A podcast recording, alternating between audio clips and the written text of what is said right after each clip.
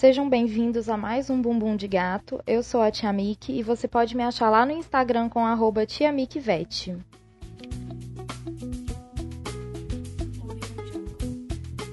O episódio de hoje nós vamos falar só sobre a felve, um assunto muito polêmico e que tem muito para ser falado. Antes de começar, eu quero deixar muito claro que o meu posicionamento aqui sobre o assunto ele é muito amplo. Ele é de uma pessoa que entende sobre a doença, sobre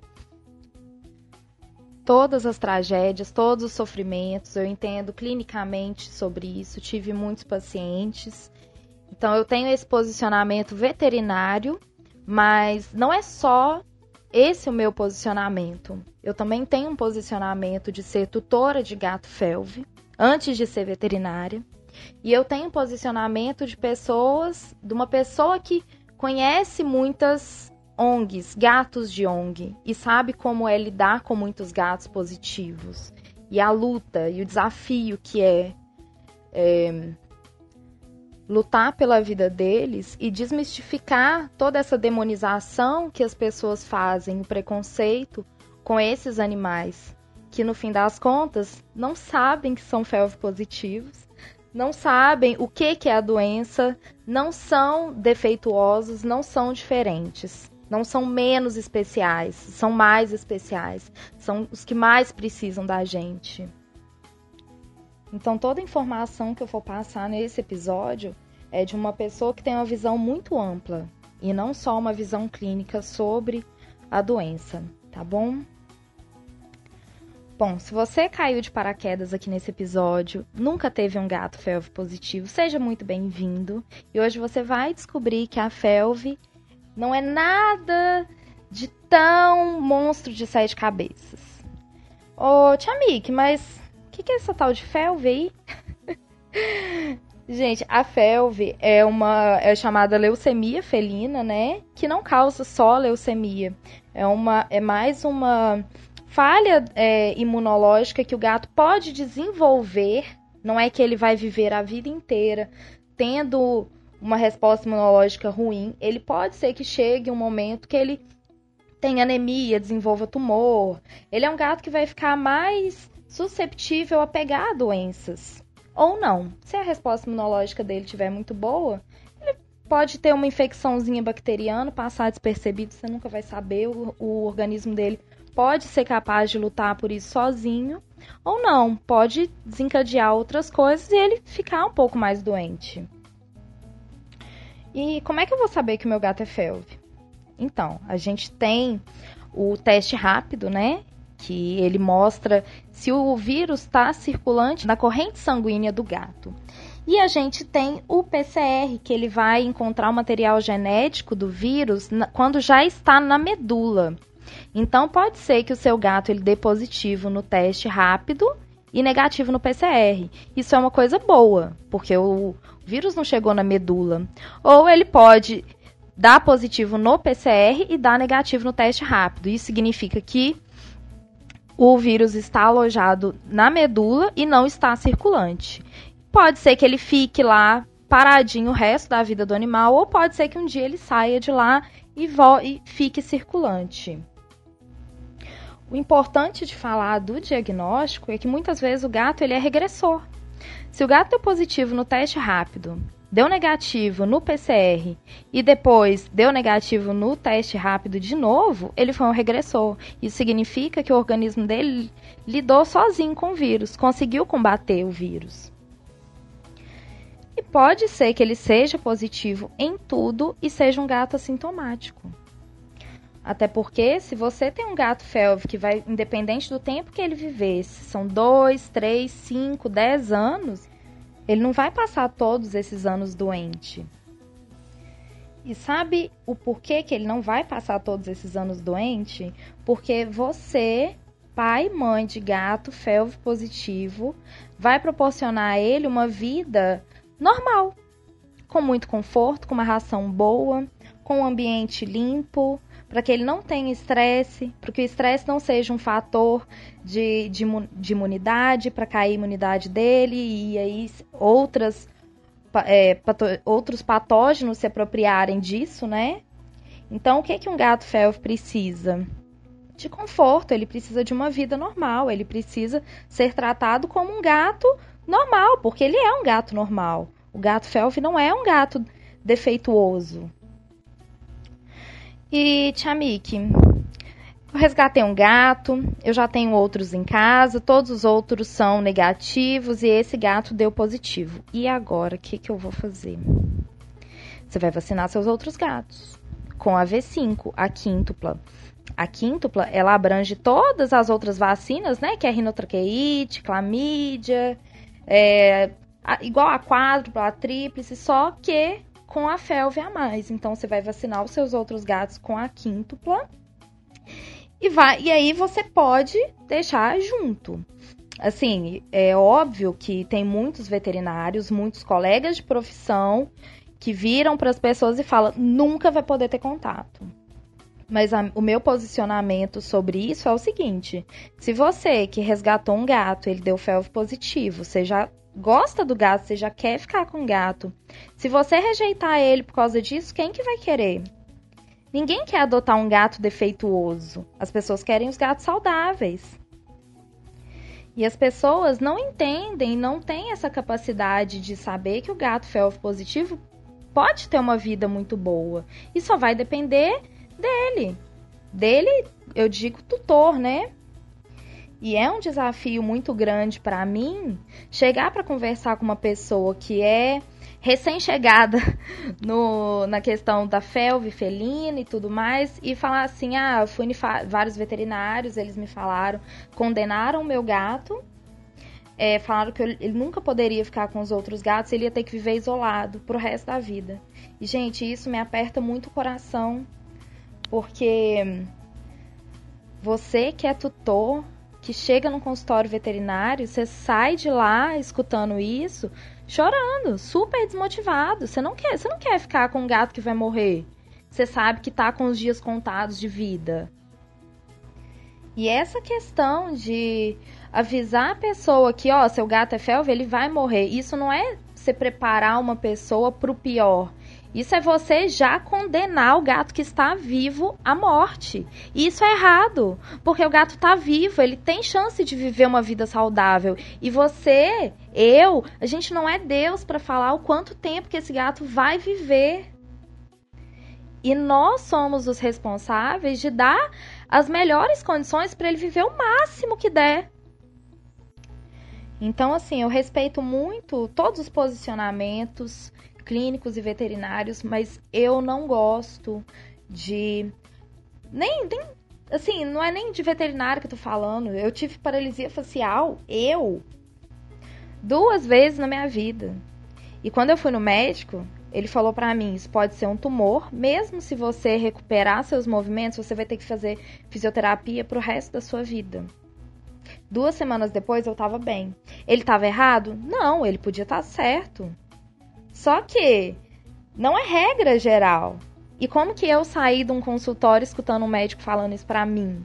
Chorando. Meu Deus, eu tô com um tumor, eu vou morrer, eu vou ter que fazer fisioterapia pro resto da minha vida. E não é diferente com o animal. A gente não pode falar que o animal vai viver dois anos, vai viver um ano. A gente não sabe quanto tempo que ele vai viver. Independente do tempo que ele viver, ele tem que viver bem. Esse é o nosso papel, é de cuidar dele. Bom, meu posicionamento pessoal de juntar os gatos, FELV positivo com os gatos que não são FELV positivos, eu arrisco. Eu, Micaela, assino embaixo e eu arrisco. Sabendo que é um risco. Não é que eu não ame a minha gata, mas eu também amo os outros gatos que não têm culpa. E eu sei que se eu não quero, ninguém vai querer. Se eu abrir mão, ninguém vai, vai se arriscar. Eu tenho essa confiança pessoal de deixar junto. E assim, eu não sou uma pessoa religiosa, mas Deus toma conta, sabe? Seja, vai acontecer o que, o que for. Eu acho que não é a mesma coisa de você colocar um gato que tem esporotricose com outros. Eu acho que é completamente diferente. Não é assim que vai passar. Mas claro que eu né, falo, tem que ter a vacina V5 e tem que ter uma higienização na casa boa, né? Quando é, a gente na minha casa descobrimos que a, uma outra gatinha nossa era felv positiva, ela já estava convivendo com a minha gata que não era felv positiva. Por um ano, a minha gata não estava vacinada e a gente não sabia nada sobre a felv. E as duas eram apaixonadas uma com a outra. Elas dormiam juntos, se lambiam. Então aí eu chego numa consulta, o veterinário fala assim: vai ter que separar. Eu falo: como é que eu vou separar? Eu vou doar uma gata? Eu vou mudar de casa? Como é que eu vou separar? Então você tem que colocar na balança esse tanto de coisa. Eu falei: eu vou vacinar ela e se Deus quiser, ela vai ficar protegida. Então, assim, graças a Deus, a, a resposta imunológica da minha gata estava muito boa ela não pegou até hoje, ela já tem seis anos e ela viveu a vida inteira com um gato felv positivo perto dela. Então tem muitos relatos de que é, o gato fica 95% dos casos protegidos, mas tem aqueles 5% dos casos que pode ser que pegue. Isso vai depender do quê?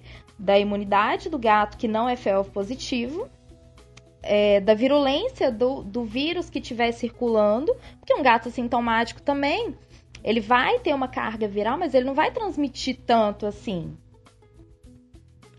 Ô, Tia Miki, como é que eu faço para tratar? Tem cura? Como é que é? A felve não tem cura, gente.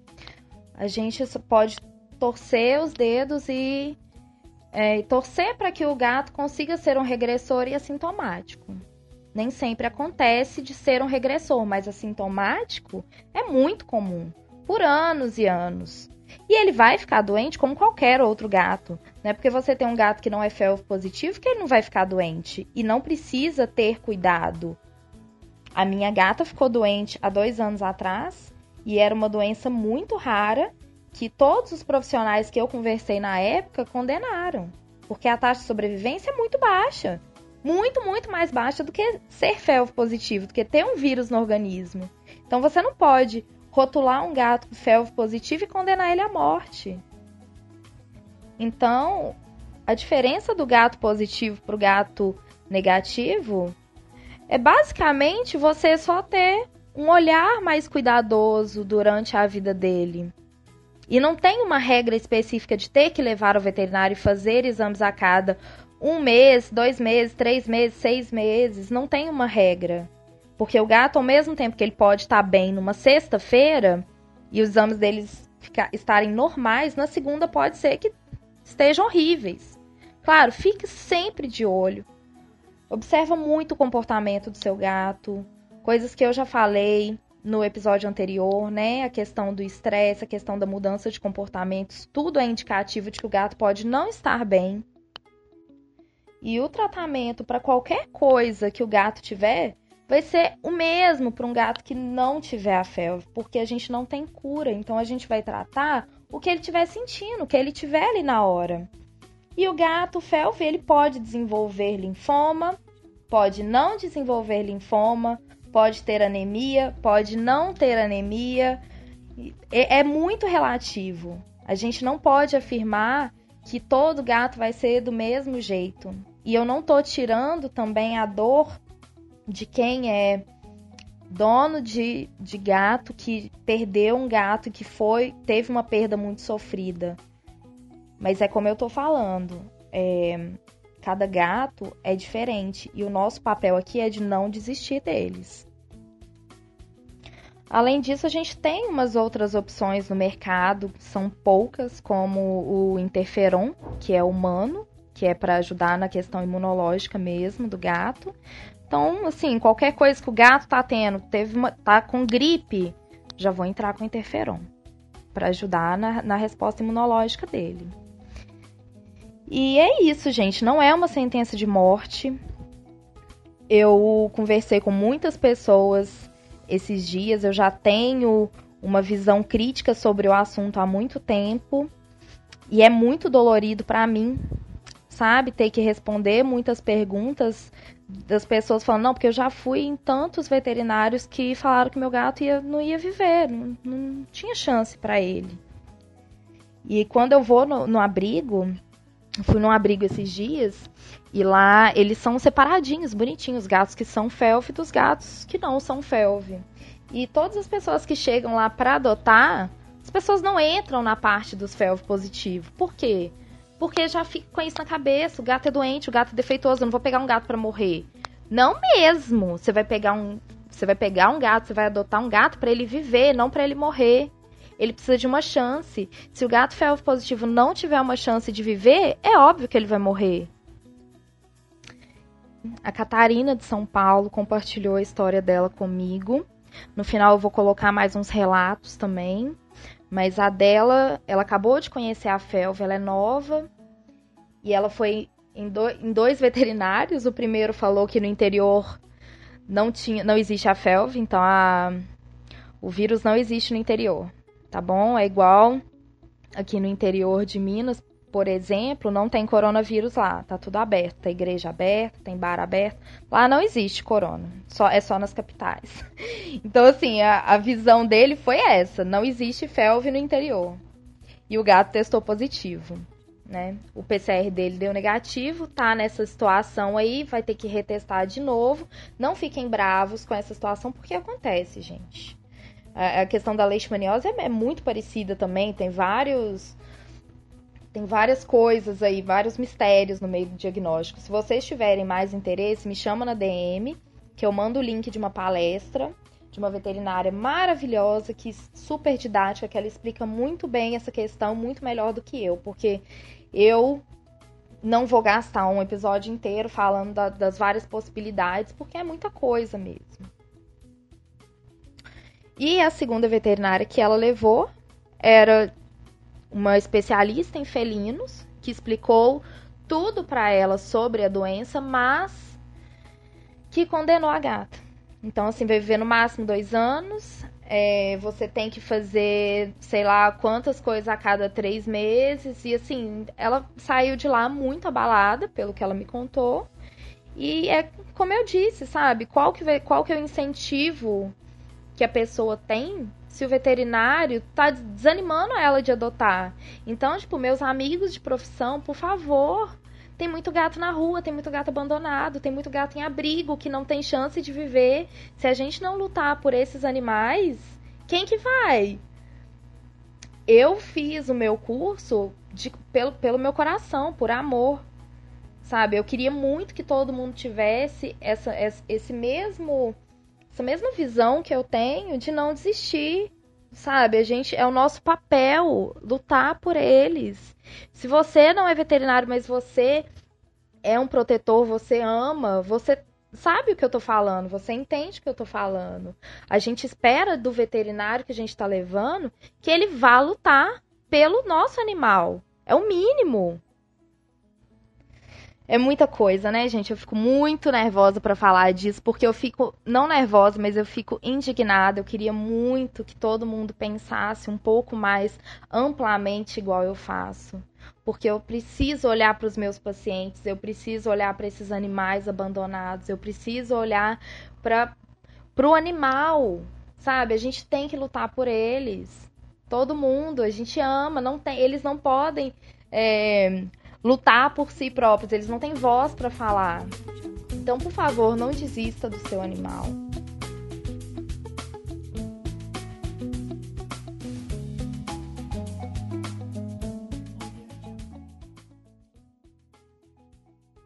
Meu nome é Laura, eu sou de Belo Horizonte e eu vim compartilhar um pouco das minhas experiências com a FELF.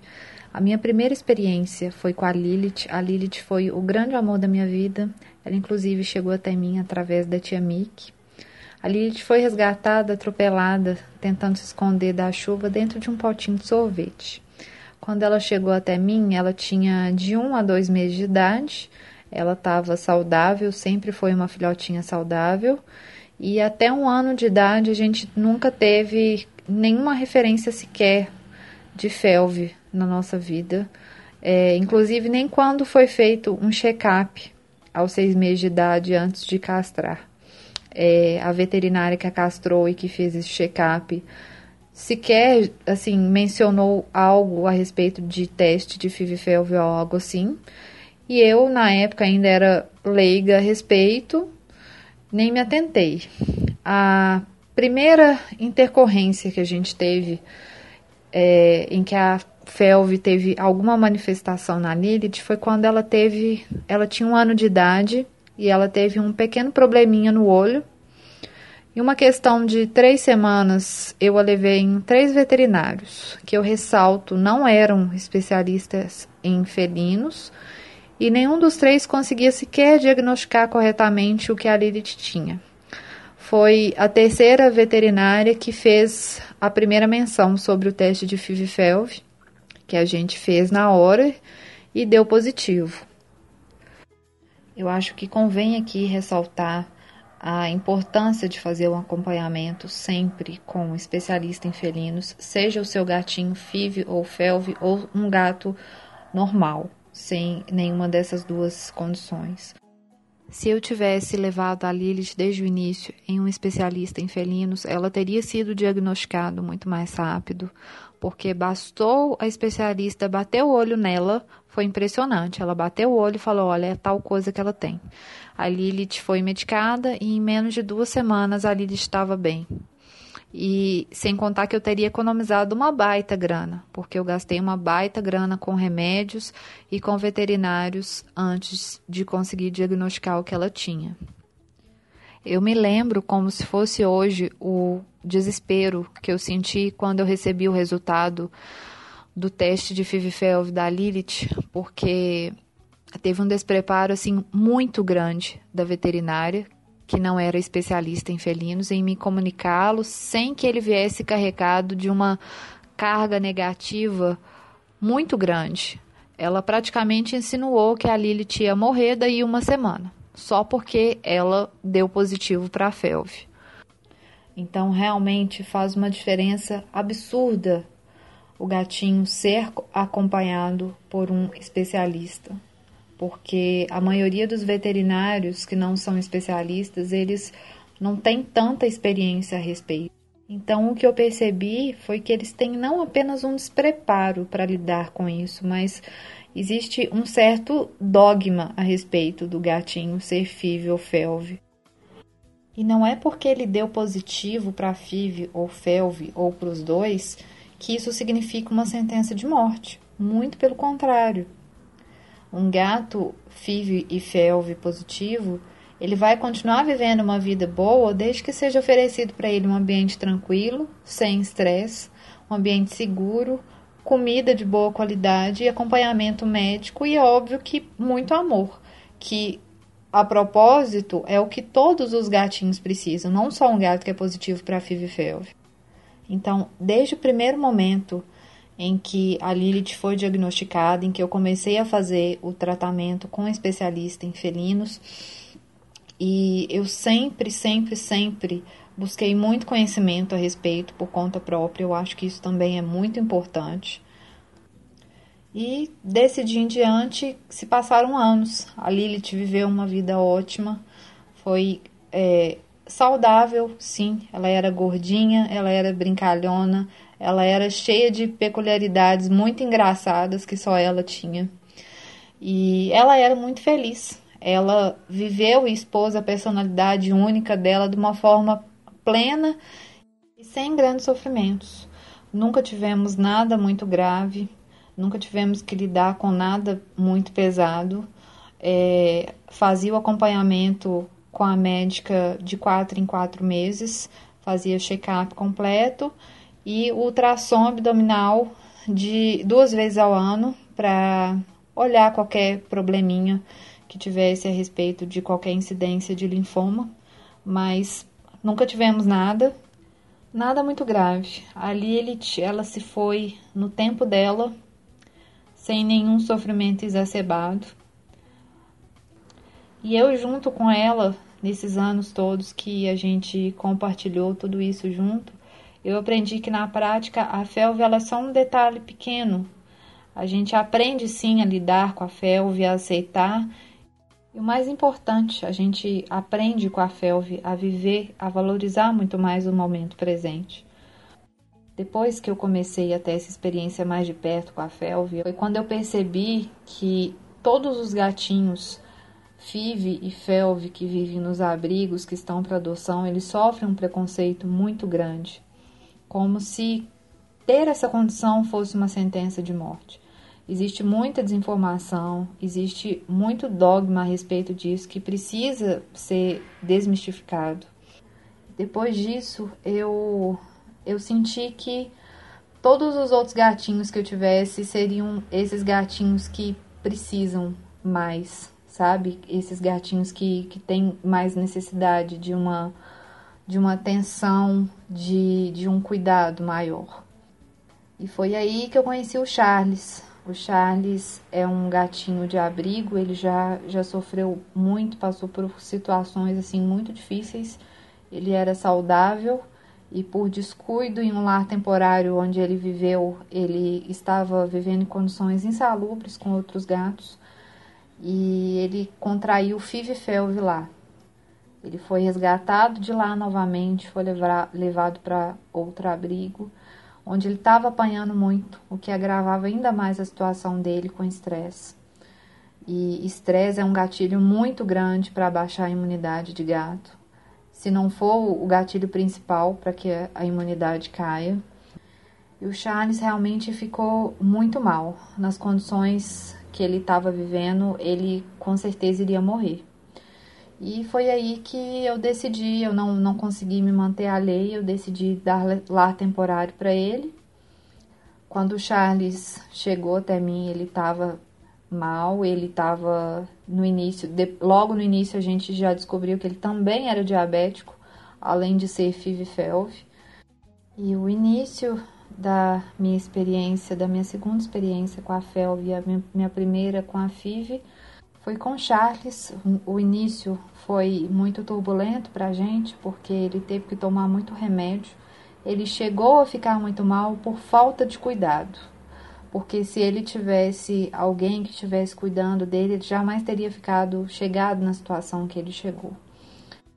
Então, depois de um mês e meio de cuidados constantes, intensivos.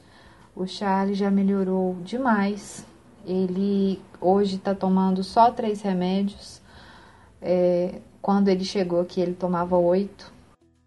E é isso, os bichinhos eles precisam de amor, eles precisam de atenção, eles precisam de um ambiente tranquilo, sem estresse e de uma alimentação boa, um acompanhamento médico é, de qualidade e seguindo isso, você pode ter certeza que o seu felvinho ele vai ter uma qualidade de vida imensa e vai ser um, um presente imenso para ele você poder proporcionar isso. Você pode ter certeza que no fim das contas, quem vai sair ganhando mais é você.